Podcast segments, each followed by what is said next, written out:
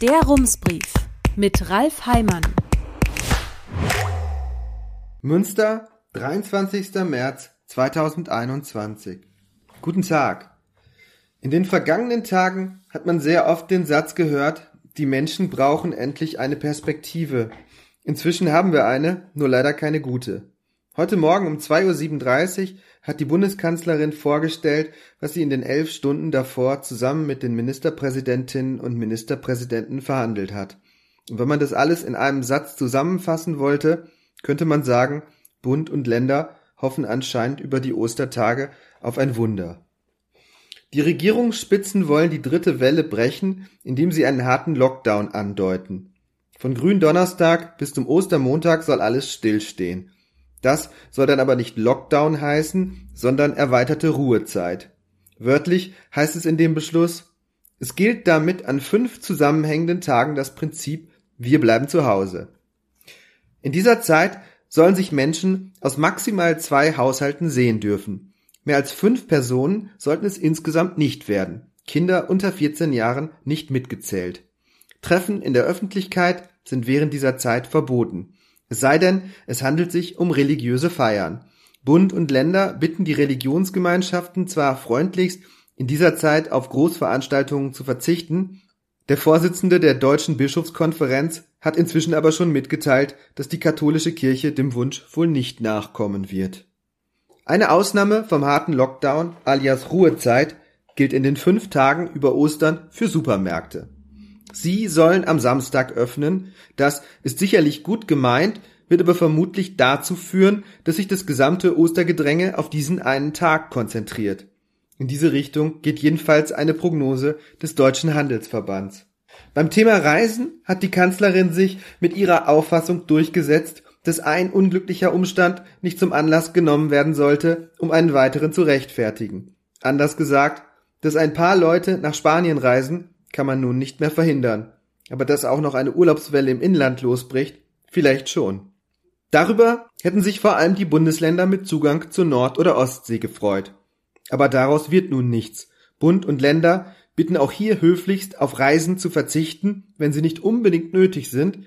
Kleiner Trost vielleicht, den Menschen in Spanien geht's auch nicht viel besser. Sie dürfen über die Ostertage nicht mal nach Mallorca. Vielleicht ist es aber auch ganz gut, dort im Moment nicht zu sein, die Balearenregierung hat wegen der steigenden Zahlen schon wieder die Notbremse gezogen und die Innenräume von Restaurants und Cafés geschlossen. Als Ausflugsziele bleiben über die Ostertage nur die üblichen Orte unter freiem Himmel sowie die Schnelltestzentren. Sie sollen geöffnet bleiben. Antonia Strothmann hat sich für Rums umgehört, wie es denn mit den Schnelltests in der Stadt so vorangeht. In der Jahreszeitenapotheke am York Center war gestern alles ausgebucht vor einer Woche sah es dort noch anders aus. In den Kiepenkerl-Apotheken ist die Nachfrage ebenfalls erst in den letzten Tagen gestiegen. Tests seien genügend da, heißt es dort. Im Hausarztzentrum an der Schaumburgstraße sind sowohl Tests als auch Termine vorhanden. Es gebe keine Lieferschwierigkeiten oder nennenswerte Wartezeiten. Ähnliches berichtet auch die Vitalapotheke. In der Marienapotheke an der Piusallee heißt es, man sei bis kommenden Donnerstag ausgebucht. In der Praxis Hohenzollernhaus oder der Adlerapotheke haben wir es auch versucht. Zur Situation dort können wir nur sagen, wir vermuten, dass hier zurzeit ebenfalls niemand über Langeweile klagt. Das Telefon war mehrfach besetzt. Tipp von uns, wenn Sie sich testen lassen möchten, vereinbaren Sie vorher einen Termin. An einigen Teststellen, zum Beispiel der Hansa Apotheke, ist das auch online möglich. Für Kitas und Schulen haben Bund und Länder sich nicht auf neue Regeln verständigt. Hier ruhen die Hoffnungen auf Schnelltests. Allerdings ist es noch immer nicht gelungen, Schulen und Kitas flächendeckend mit Tests zu versorgen. Im Beschluss steht, diese Tests sollen, Zitat, bald möglichst, Zitat Ende, zur Verfügung stehen. Wie viele Tests schon bei den Schulen in Münster angekommen sind, ist nicht ganz klar. Die Stadt verweist auf die Bezirksregierung, die Bezirksregierung auf das Land und das NRW-Innenministerium schreibt, alle weiterführenden Schulen in NRW hätten eine Lieferung aus insgesamt 1,8 Millionen Tests bekommen, die offenbar allesamt verschickt wurden. Die erste Sendung sei am Montag auf den Weg gegangen, weitere 1,5 Millionen würden im Laufe der Woche zugestellt, nach Ostern sollen weitere Tests folgen. Wie viele davon nach Münster gehen, sagt das Ministerium nicht. Was wir wissen, Das Land beliefert die 300.000 SchülerInnen und 30.000 LehrerInnen in 6.200 Schulen im Regierungsbezirk selbst mit Schnelltests. Und das geht schon aus einem einfachen Grund nicht schneller, als die Polizei erlaubt, denn genau die ist für die Auslieferung zuständig. Wir haben uns an den Schulen umgehört. Eine Lehrkraft an einem Berufskolleg in Münster sagt, Zitat, Schnelltests sind da, sie sind abgezählt und es wird Buch geführt. Wir haben Tests, aber nur für die Klassen, nicht für die Lehrkräfte. Zitat Ende. Eine Lehrkraft an einer Gesamtschule schreibt, die Tests hätten am Freitag begonnen mit der Jahrgangsstufe 11, seit Montag geht es mit den übrigen Jahrgängen weiter. Im Laufe der Woche hätten dann wohl alle einen ersten Test hinter sich.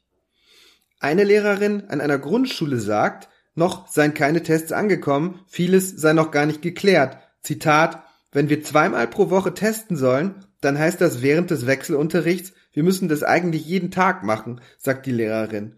Aber das sei zum einen ein enormer Zeitaufwand, bis das mit Grundschulkindern reibungslos laufe, vergingen Monate.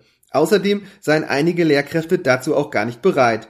Zitat, ein Arzt trägt einen Schutzanzug und ich mache das einfach so im Unterricht, fragt die Lehrerin. Es sei auch nicht damit getan, die Kinder zu beaufsichtigen. Vor allem die Jüngeren bekämen das gar nicht alleine hin. Sie sei nicht der Meinung, dass das an den LehrerInnen hängen bleiben sollte. Mit dieser Auffassung ist sie nicht allein. Die Lehrerinnengewerkschaft GEW schreibt in einer Presseerklärung aus der vergangenen Woche, Zitat, es ist nicht die Aufgabe von LehrerInnen, derartige Tests zu beaufsichtigen. Zitat Ende. Über 3000 Menschen aus Nordrhein-Westfalen haben zudem bereits eine Petition unterschrieben. Titel Selbsttests gehören in Elternhände. Das mit den Schnelltests an den Schulen ist überhaupt so eine Sache. Paul Oppermann hat sich für Rums mit der bisherigen Praxis beschäftigt und die muss man mindestens risikoreich nennen. Bislang gingen die Schulen so vor. Wurde ein Infektionsfall bekannt, schaute man, wer mit der infizierten Person Kontakt hatte. Wer eine Viertelstunde lang ohne Maske mit der Person im gleichen Raum war oder mindestens eine halbe Stunde lang in einem Raum mit mutmaßlich hoher Virenbelastung, galt als Kontaktperson 1. Diese Menschen mussten 14 Tage lang in Quarantäne. Wer sich nicht ganz so lange mit Infizierten in einem Raum aufgehalten hatte, den führte man als Kontaktperson 2. Das bedeutete knapp eine Woche abwarten, Schnelltest nach Ablauf der möglichen Inkubationszeit, also der Zeit, die zwischen der Ansteckung und den ersten Symptomen liegt und in der Infizierte möglicherweise schon ansteckend sind.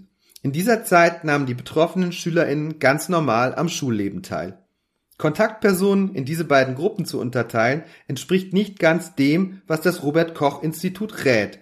Das Institut empfiehlt, sofern möglich, Kontaktpersonen, Zitat, unabhängig von der individuellen Risikoermittlung Kategorie 1 zuzuordnen und somit in Quarantäne zu schicken.